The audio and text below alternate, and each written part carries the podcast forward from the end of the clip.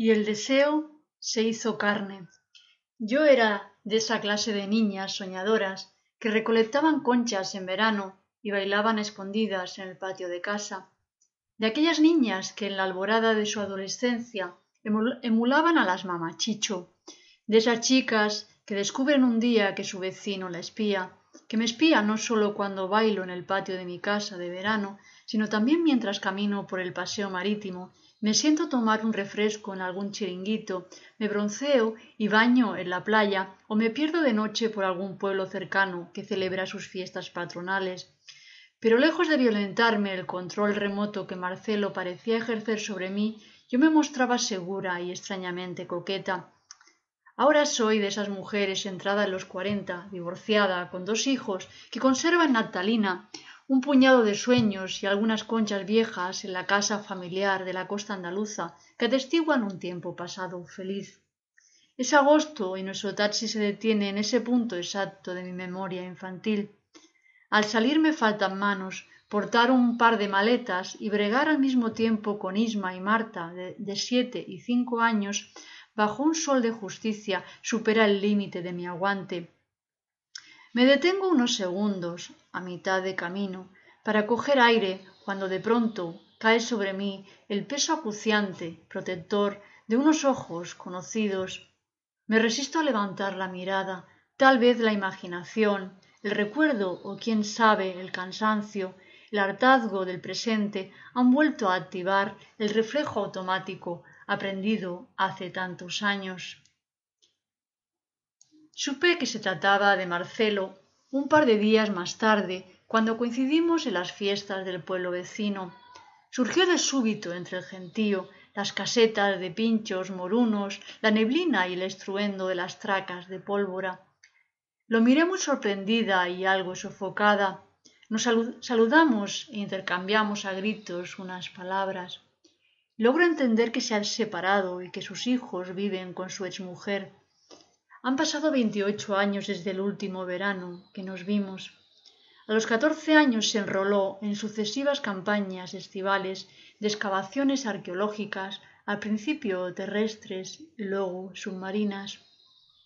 Hablamos tan cerca que puedo sentir el hálito caliente de sus palabras, su olor a cerveza, el cosquilleo de sus vibraciones en mi oído. Su proximidad empieza a resultarme excitante y peligrosa, por un momento el leve contacto de su vello con mi brazo hace que salten chispas de mi piel. Aparto el brazo rápidamente, abrumada por el deseo contradictorio de dejarme seducir y de escapar al mismo tiempo. Doy un paso atrás y me cruzo con sus ojos, unos ojos negros aún más profundos bajo la luz de la luna y la humareda de la pólvora. Una mirada que me llama a voces, que me tienta, me cautiva no puede ser, me digo, me repito a mí misma, y me despido torpe, abruptamente, tropiezo con la gente mientras busco con ansiedad a mi prima para que me lleve de vuelta a casa. La mañana del martes salgo a correr por la playa. De regreso por la avenida principal, Los Pinos, su mirada gitana se desploma sobre mí desde lo alto como el rayo más luminoso y fulminante de la mañana. Miro con disimulo y lo localizo reclinado sobre la barandilla azul de la casa de sus padres, la misma postura que lo recordaba cuando me espiaba bailando. Sabe que le observo, porque de pronto se inclina un poco más, acodándose en la baranda, y silba mientras enfilo, cansada, la calle Cruces, abro y cierro el pestillo de la verja de casa. Nuestros caminos confluyen la mañana siguiente, por la pineda que conduce al paseo marítimo, corremos un rato en paralelo, acompasados, sin decirnos nada. Mi respiración se acelera y siento flato, pero continúo corriendo. Al llegar a la playa me refresco la cara en una ducha y me seco con el borde sudado de la camiseta. Me suelto la coleta, balanceo el pelo de un lado a otro, aliviada, liberada. Los ojos de Marcelo se clavan en mi camiseta empapada y luego se cuela por el escote.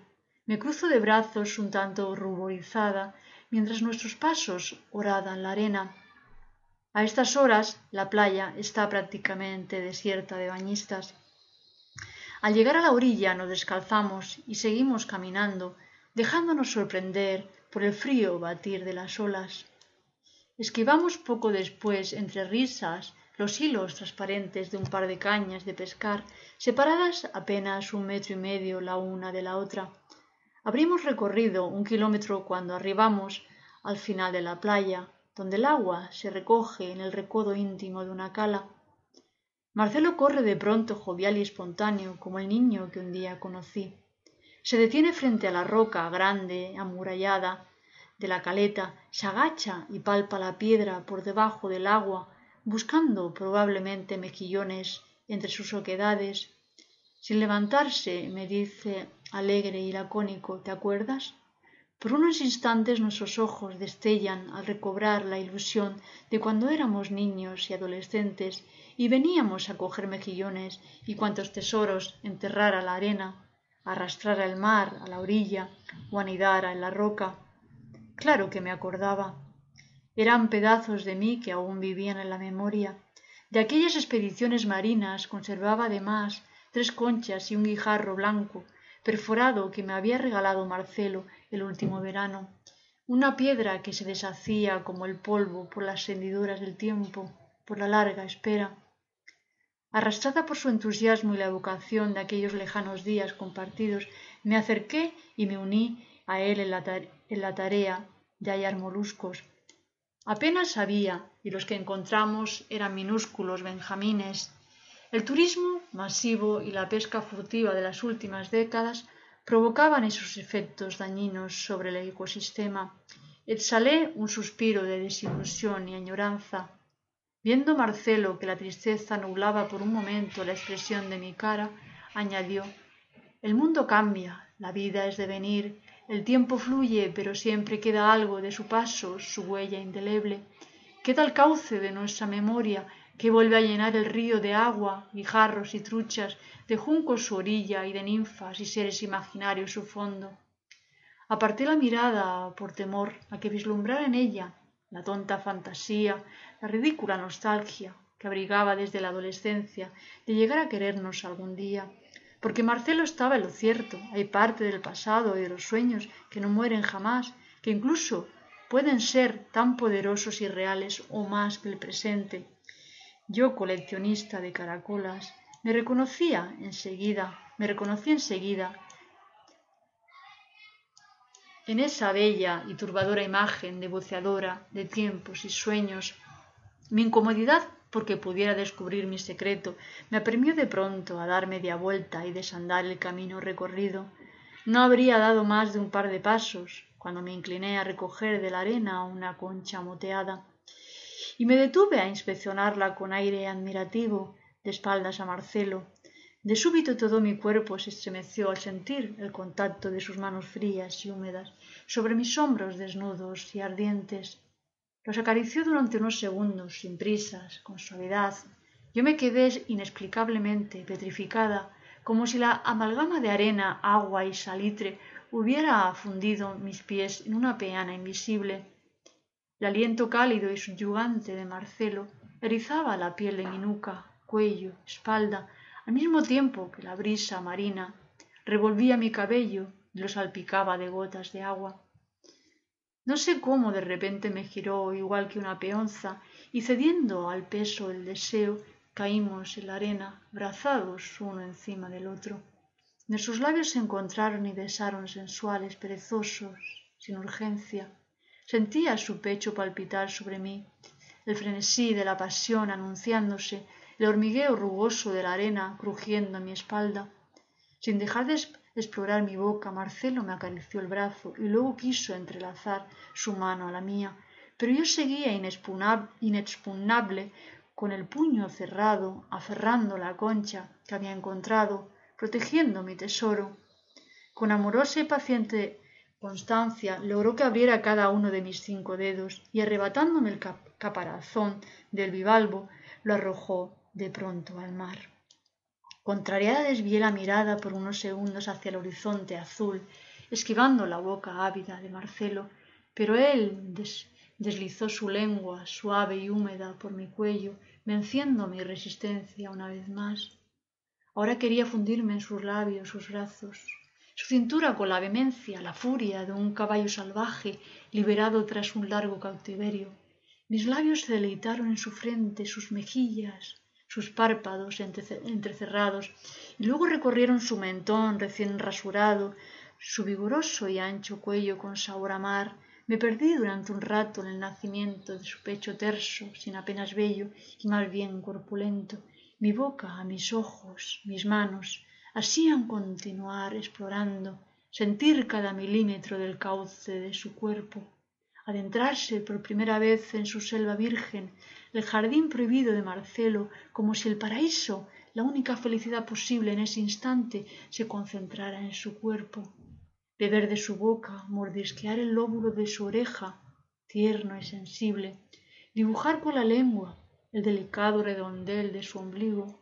Descubrir un lunar justo encima constituye para mí en esos instantes una fuente inagotable de placeres insospechados de dulzura y sensualidad innombrables.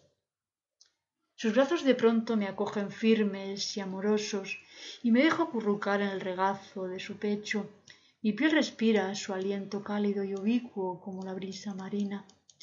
Mis manos se deslizan por el hueco de su cintura y se hunden en la profundidad de sus nalgas, que semejan rocas cubiertas de algas suaves, sumergidas en el fondo del mar.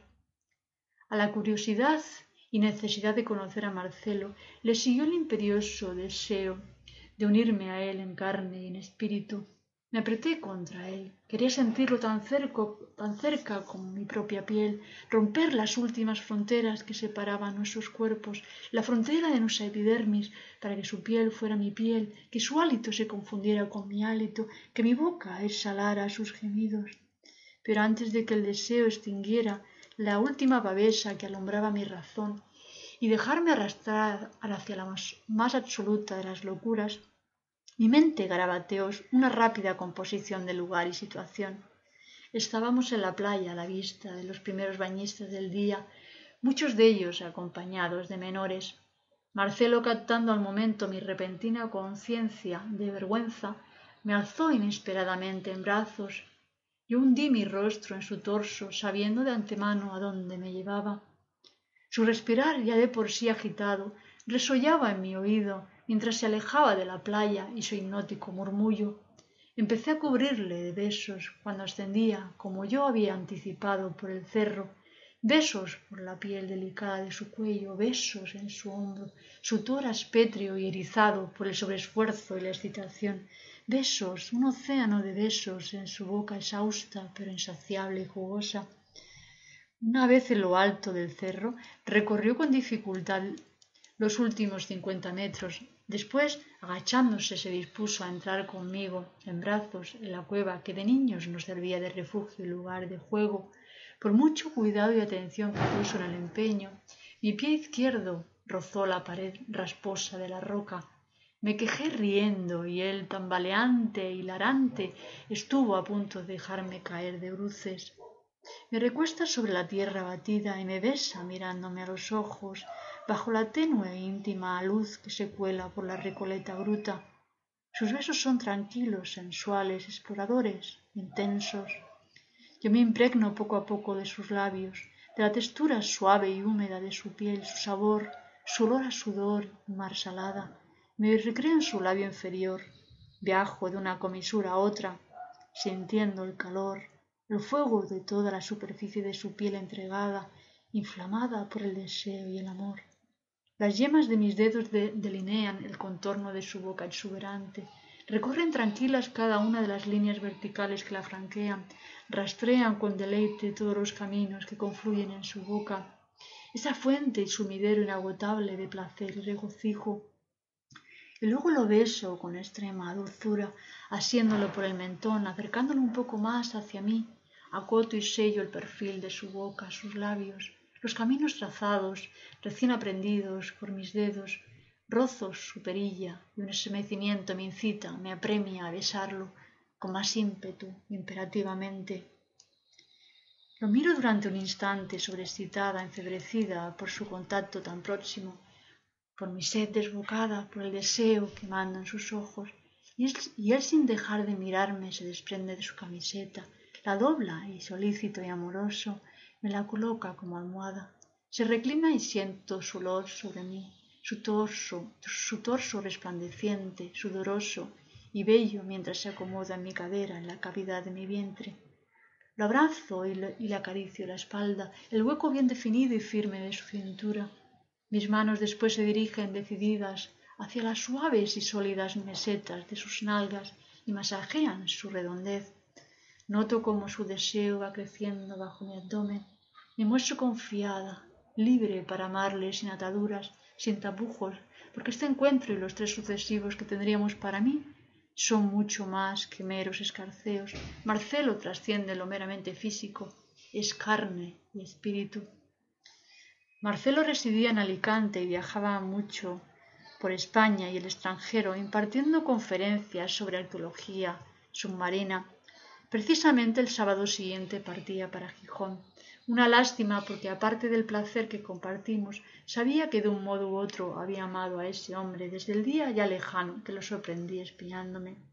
Desde aquella tarde que nos despedimos me acompañaría a la sospecha de que los sueños, en caso de materializarse, sólo se cumplen una vez, que el deseo se hace carne y espíritu una vez en la vida, porque en medio de las promesas románticas que declaramos al viento y al, y al oleaje, tuve el pálpito de que tardaríamos muchos años en volvernos a ver de nuevo, pero supe que nunca olvidaría lo que vivimos juntos aquel verano, que la voluntad de mi memoria se rebelaría contra las leyes inexorables del tiempo, ese tiempo que al devenir pasado se proclama olvidadizo, se revela siempre fugitivo, güero como el interior de mis conchas, y esas piedras que se empeñan en deshacerse y desaparecer un día definitivamente.